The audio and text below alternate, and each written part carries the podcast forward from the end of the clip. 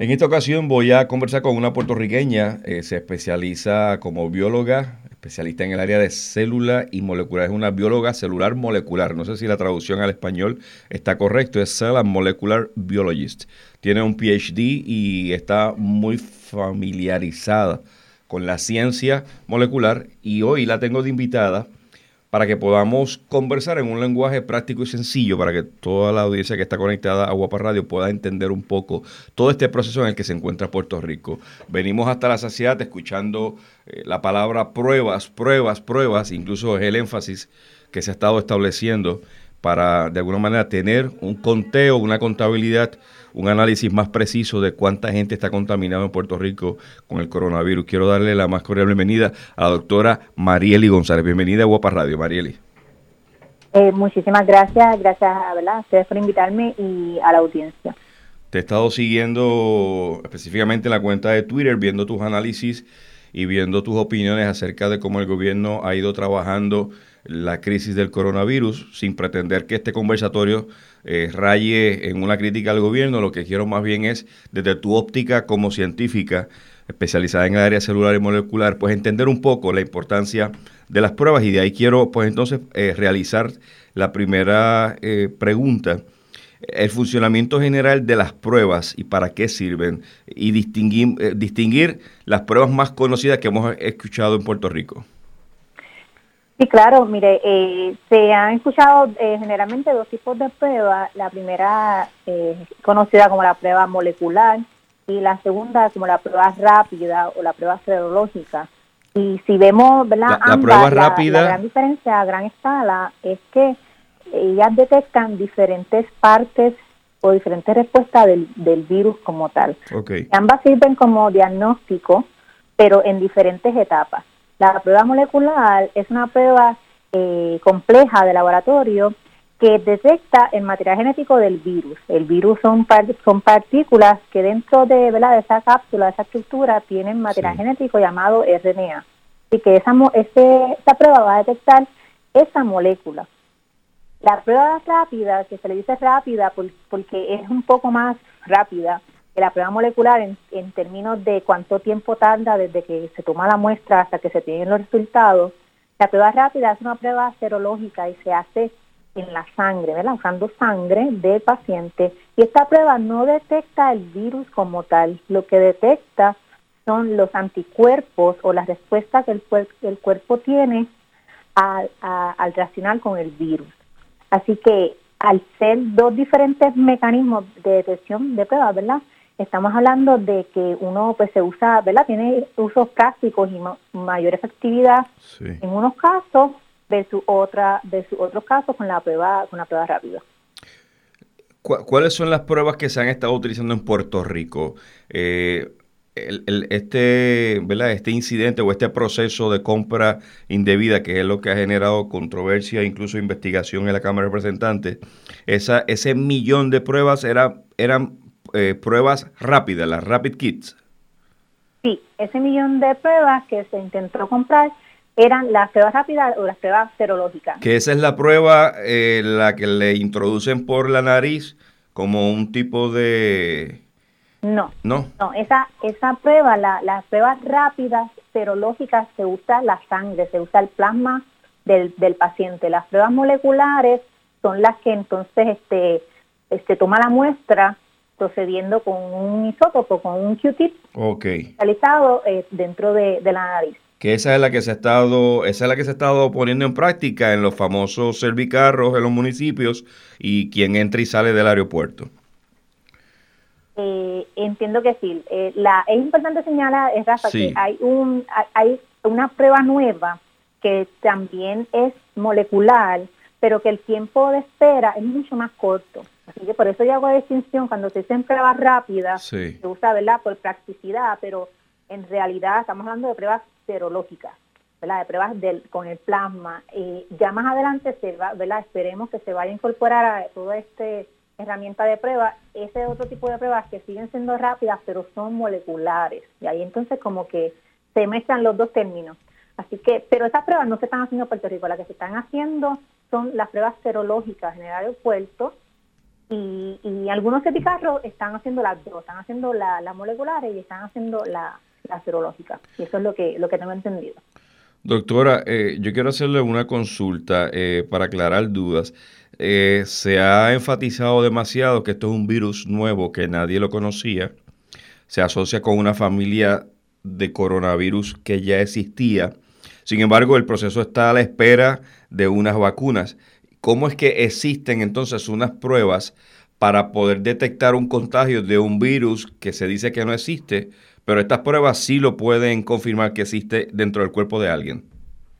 Bueno, e, esa es una excelente pregunta y, ahí es que viene, ¿verdad?, toda la, dificultad de obtener pruebas, porque aunque sabemos de la familia, ¿verdad?, sabíamos de la familia de los coronavirus, esa es, ¿verdad?, es como decir eh, una raza de perro, ¿verdad? Sí. Eh, y de esos, de esa raza de perro, pues hay diferentes individuos. Pues sabemos de la familia y sabemos cómo se comporta esa familia de virus.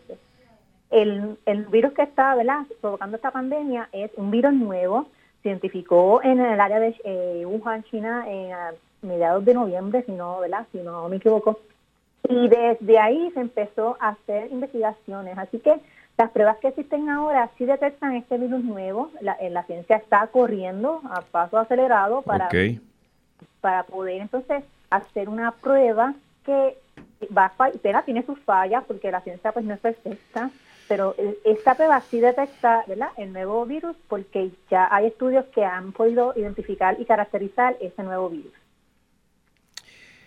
Usted plantea que las pruebas son la clave para flexibilizar la cuarentena. ¿A qué se refiere?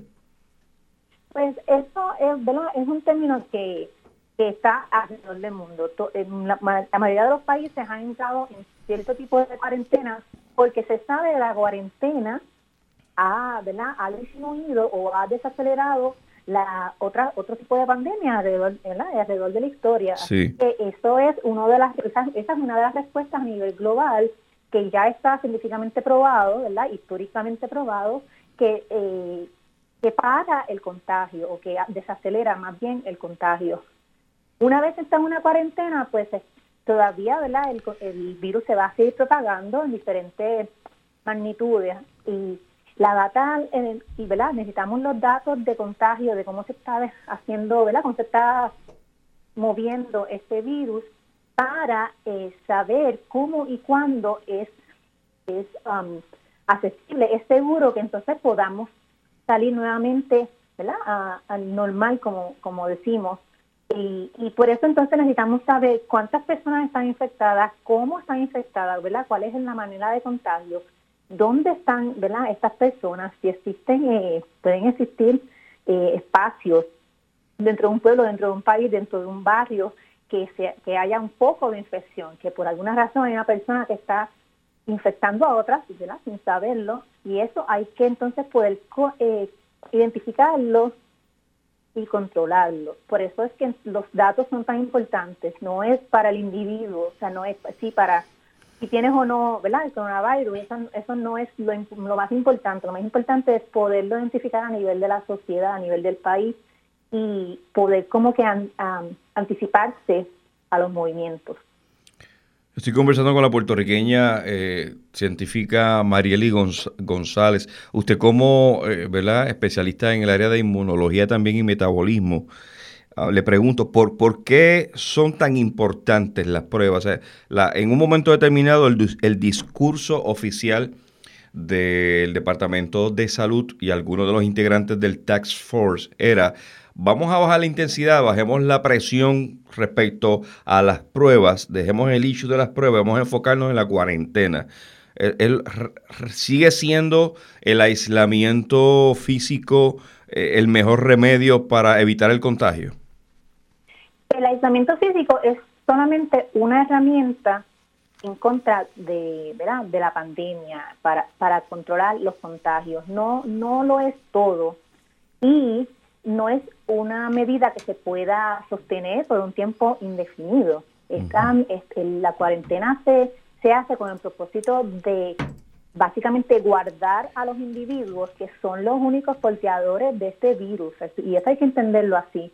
Eh, en, en otros tipos de enfermedades, como por ejemplo el dengue, el, el porteador del virus no es el ser humano, es, es el mosquito. El mosquito es el que va, ¿verdad? lo que le llamamos el... el, mosquito es quien me, me, contagia cuando me pica. Exacto. Pero entonces yo te contagio, yo soy el que te contagio, te contagio a ti. En el caso del coronavirus, el, nosotros mismos es nos, que nos estamos contagiando uno a otros. Así que si vemos, vamos atrás y, pensamos en el dengue, ¿qué hacemos para erradicar el dengue? Pues empezamos a vaciar las piscinas, a tener las Botar agua acumulada. a repelente de mosquitos, a asegurarnos que no tengamos agua eh, en posada y así bajamos los contagios. En el caso del coronavirus, del, del COVID-19, tenemos que entonces guardar a esos vectores, ¿verdad? Eso es un término inmunológico, pero quiere decir eso, esos huéspedes que somos nosotros aislándonos para que entonces desacelere el ritmo de contagio.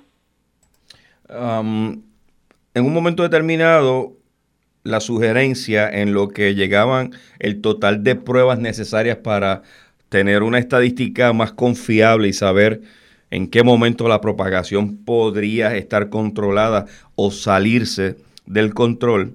Eh, se hablaba de distanciamiento de seis pies, pero trascendió que las moléculas cuando uno estornuda, ¿verdad? Partiendo de esa teoría de que soy yo quien contagia a otra persona, se habló de que parte de ese contenido del destornudo o del toser podía llegar hasta 20 pies de distancia.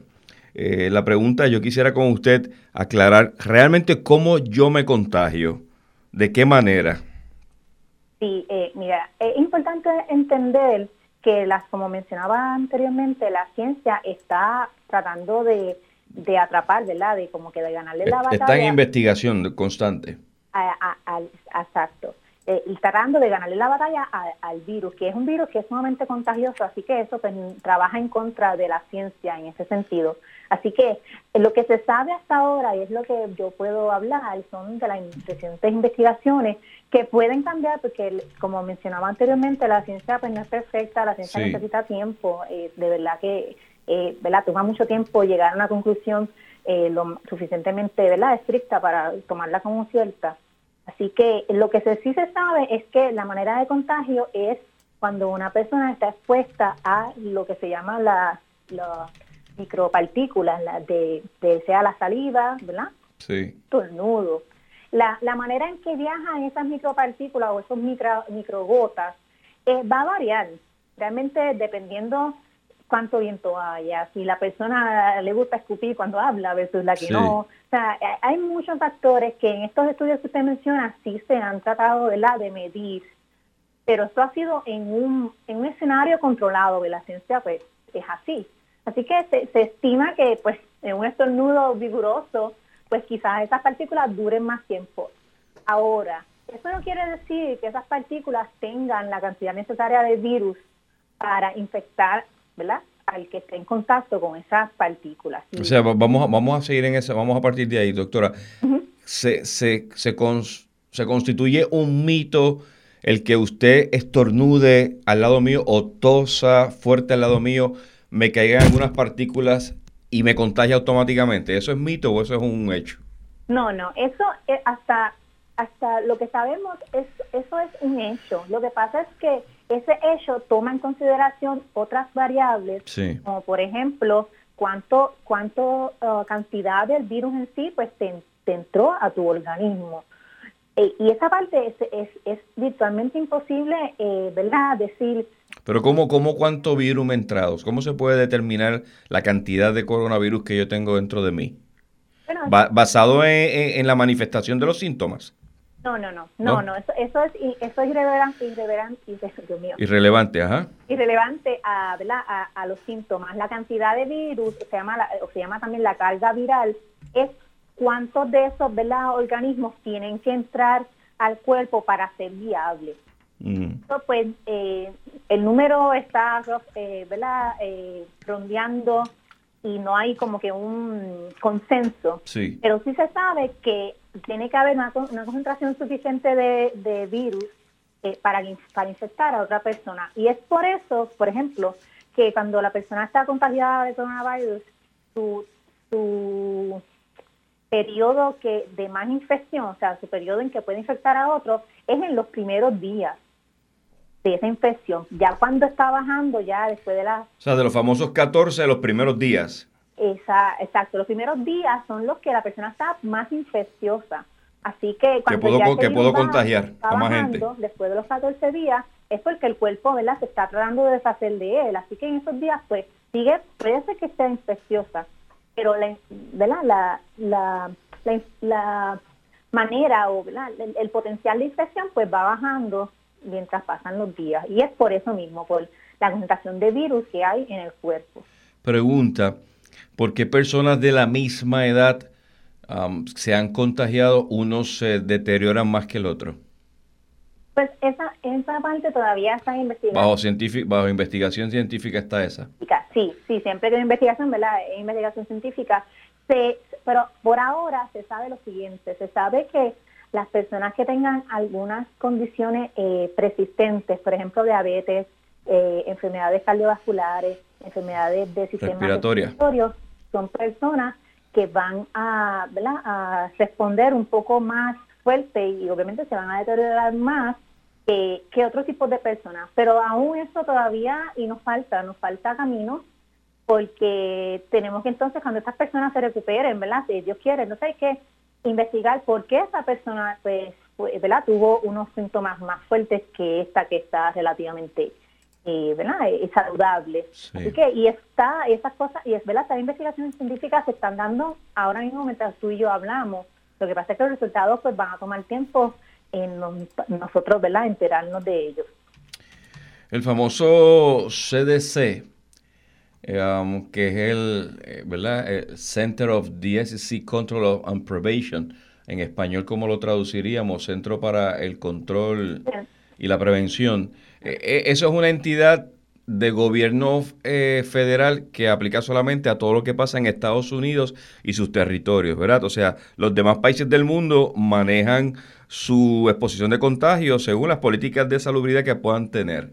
A mí me llama la atención, doctora eh, Marieli, eh, República Dominicana anoche, tarde en la noche, yo actualizándome y poniéndome al día, ha realizado 57 mil pruebas en República Dominicana Puerto Rico, al momento que usted y yo estamos hablando, ha realizado 11.332 pruebas. Em, se, ha, se ha establecido como razón para que Puerto Rico no haya podido realizar más pruebas el hecho de que el mundo entero está consumiendo las pruebas en cuestión y por eso a Puerto Rico no le ha llegado una cantidad sustancial. Hace unos días el el secretario de Salud estableció en conferencia de prensa y reconoció que habían apenas unas 200 mil, de las cuales 100 mil se habían distribuido, pero todavía eh, hay, mucha información. Desde tu óptica como científica, ¿cómo ves el proceso en Puerto Rico? Eh, y ahora sí, te doy licencia para que analices. ¿Cómo entiendes que el gobierno ha manejado eh, esta crisis en el país? Mira, sí, eh, la, la verdad es que hay hay dos ¿verdad? hay dos vertientes de esto. La primera es que pues, hay que reconocer y, y cualquier científico y profesional eh, ¿verdad? que esté eh, al tanto de lo que está pasando sabe que decidir por ¿verdad? por la cuarentena temprano en esta en esta crisis fue la mejor decisión. Ahora, cuando eh, si, si bien es cierto que a principio, estamos hablando de a principio de este año, cuando empezó, ¿verdad? a convertirse en epidemia y después en pandemia esta, este virus, y sí se sabía que había en cuestión de, de los reactivos, ¿verdad? de las pruebas que se necesitaban, que iba a haber un, ¿verdad? una deficiencia de esas pruebas. Y se sabía porque se estaba, como les mencioné, se estaba tratando de hacer todo ahí al mismo tiempo. Ahora ya estamos a casi más de un mes que estamos en cuarentena, así que las pruebas, como en otros países, se pudieron haber potenciado en Puerto Rico eh, no esperando por otras personas que nos las vendieran, sino haciendo la plataforma para hacer nosotros las pruebas. Mm. Y, y no estamos hablando de, algo fantasioso, ni que ni, ¿verdad? Ni, ni, la mejor esperanza, es que en Puerto Rico cuenta con la infraestructura con, y con la ¿verdad? Y con las, con las mentes científicas para haber podido eh, potenciar esa capacidad de pruebas en la isla sin haber, sin tener que depender o, dependiendo, muy poco del exterior. Y de hecho en Estados Unidos también hay, eh, hay estados y provincias que ellos mismos, ¿verdad? tuvieron que potenciar sus pruebas porque sí había un, ¿verdad? una deficiencia en el número de pruebas a nivel global hace más de, una, de hace más de un mes. Debemos mencionar también que hace más de un mes de o de un mes para acá, la cantidad de pruebas que, se, que están haciendo ¿verdad? las empresas privadas de las que el gobierno se está, ¿verdad? se está refiriendo ha aumentado exponencialmente. Y que eso, esa, ¿verdad? Ese escribillo, y yo no, yo, ¿verdad? No, no soy analista, analista político ni estoy, ¿verdad? En, ese, en ese tema, pero sí en el, el escribillo de que no hay suficiente prueba, estamos compitiendo, sí estamos, estuvimos compitiendo bien al principio porque no potenciamos nosotros mismos nuestras pruebas, pero ya ahora, la, ¿verdad? Lo que es la de oferta y demanda, ya es, ese mercado ha cambiado, así que lo que no hicimos antes, todavía lo podemos hacer que es salirnos de esa dependencia y empezar a potenciar los laboratorios de aquí, los investigadores de aquí, que porque los hay, no, no es que no los haya. Y ese, ¿verdad? esa en cuestión, ¿verdad? En cuestión de esa situación, mi comentario es que se debió cambiar un poco la mente, bien a principio de esto, cuando se estaba pensando en invertir 40 millones en unas pruebas que ni siquiera están aprobadas por el FDA pueden ser buenas o malas, eso no, ¿verdad? Eso no es nuestro, nuestro tema, pero em, eh, había que, ¿verdad? Enfocarse entonces nosotros, cómo nosotros hacemos la infraestructura para levantar esa capacidad de pruebas que, que íbamos a tener. Y se puede hacer porque, como usted mencionó, Santo Domingo lo hizo. Ya. Eh, y muchas otras eh, jurisdicciones también lo hicieron, pero lo hicieron bien temprano, ¿verdad? Y, y no, ¿verdad? Y no y no se delataron en ese proceso. Doctora, finalmente, hablando con la doctora Marieli González, científica especialista en temas celular molecular eh, y sistema inmuno. Eh, hay un, el, el, promedio estimado de muertes por influenza eh, el año pasado a nivel de Estados Unidos y sus territorios estuvo entre los 27 mil a, a 70 mil personas aproximadamente mueren eh, por concepto de, influenza habiendo vacuna. Hay un potencial catastrófico de, muertes que el coronavirus a largo plazo pueda superar esa cantidad de influenza mientras se sigue investigando eh, la vacuna. Esa es una pregunta compuesta. Esa sería la primera. La segunda, quien se contagia de coronavirus puede sanarse, recuperarse sin que quede alguna consecuencia de salud eh, de por vida? Eh, sí, son, muchas preguntas. Contestando a su primera pregunta. Sí, si depúrela como usted entienda. eh, si lo entendí bien, pues estamos comparando el, el, la, la, sí, la, la, primera es si, si el coronavirus en su proceso de expansión y de propagación logrará superar la cantidad de muertes que ha provocado anualmente la influenza. Sí, y ya lo superó, de hecho, eh, en Estados Unidos o está próximo a superarlo, porque recuerde que estamos hablando de, 25 a 20 a 25 mil muertes al año.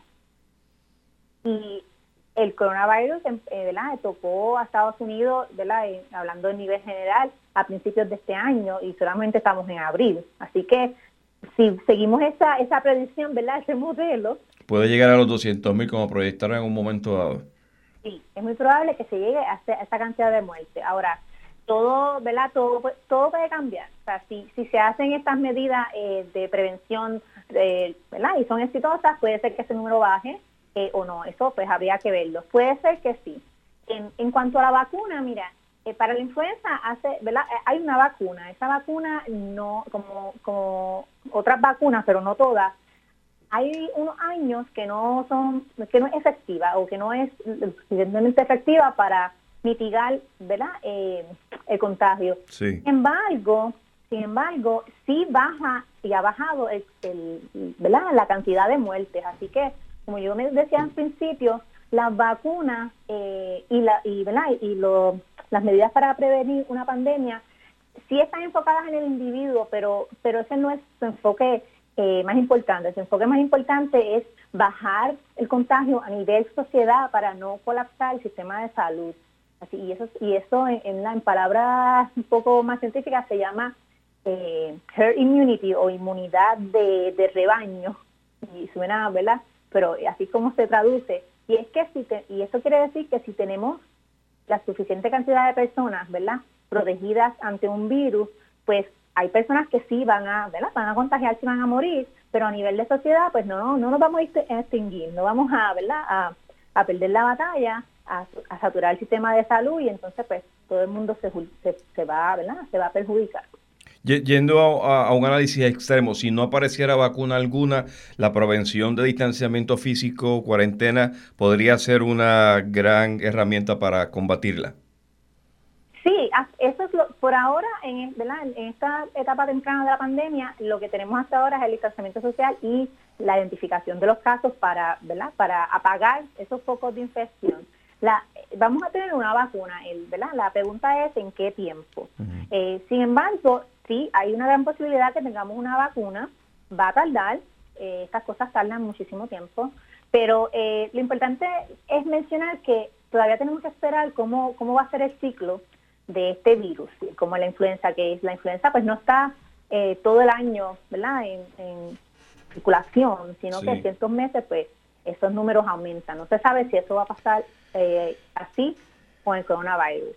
Ahora, hay otra, hay otro, ¿verdad? otro aspecto a esta pregunta y es que y es lo de la inmunidad colectiva. Eh, cuando hay una persona que, tiene, que le da coronavirus y se recupera, esa persona, eh, hay la gran posibilidad de que esa, de que esa persona sea inmune a otra segunda infección. Eso todavía está por verse hay unos data, unos datos.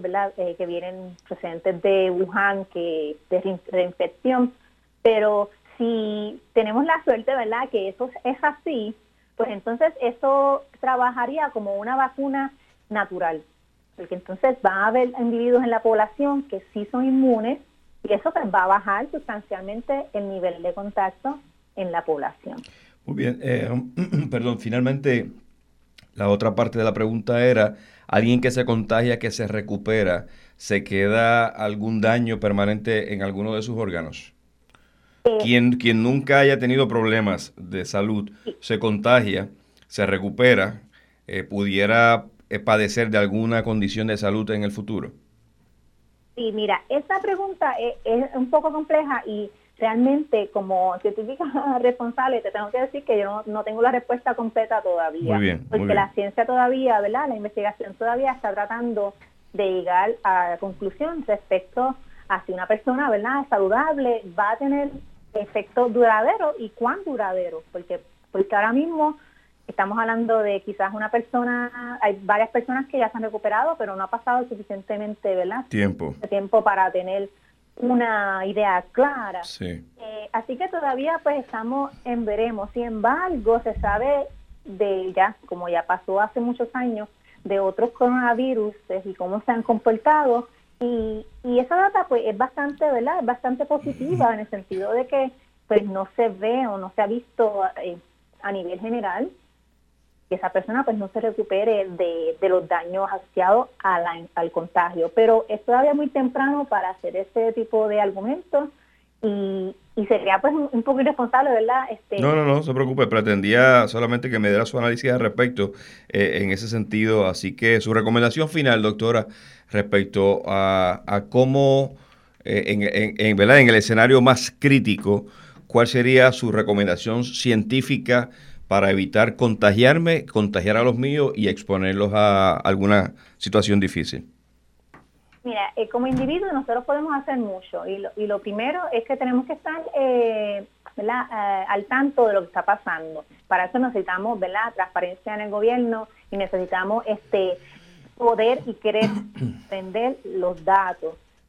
así que si usted tiene preguntas, si usted tiene dudas, si no conoce el tema, siempre busque a una persona que, que le explique, que que pueda dialogar para que usted aclare todas sus dudas. Lo segundo que se puede hacer y que lo debemos hacer todo es educarnos, es educarnos en el uso de las mascarillas y de los guantes.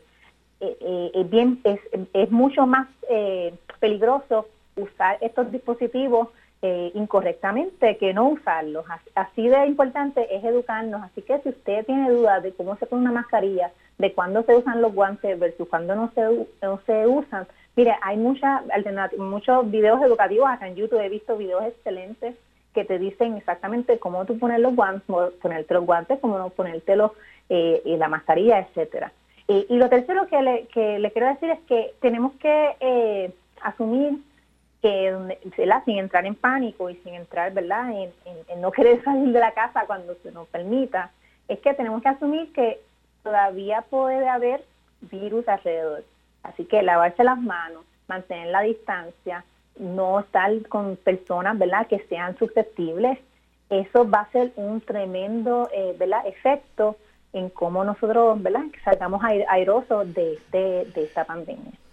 Quiero agradecer a la doctora Marieli González, bióloga, especialista en el área celular molecular, por habernos dado este interesante reporte de cómo prevenir el contagio mientras sigue avanzando en Puerto Rico, eh, ¿verdad? Eh, la expectativa de cómo controlar la propagación desde la red. Ella está en redes sociales, la pueden buscar como Marieli González, boricua, científica disponible para poder aclarar cualquier duda a través de sus plataformas digitales. Desde la redacción para Guapa Radio soy Rafael Ángel Pérez.